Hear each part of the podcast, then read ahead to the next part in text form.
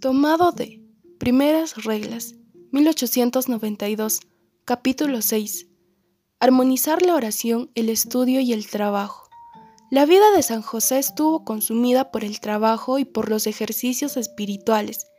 En la oración se fortalecía su voluntad para entregarse totalmente a trabajar para mantener al niño Jesús y a María. Así deberá ser la vida de los oblatos de San José, un enlace de ejercicios espirituales, estudio y trabajo.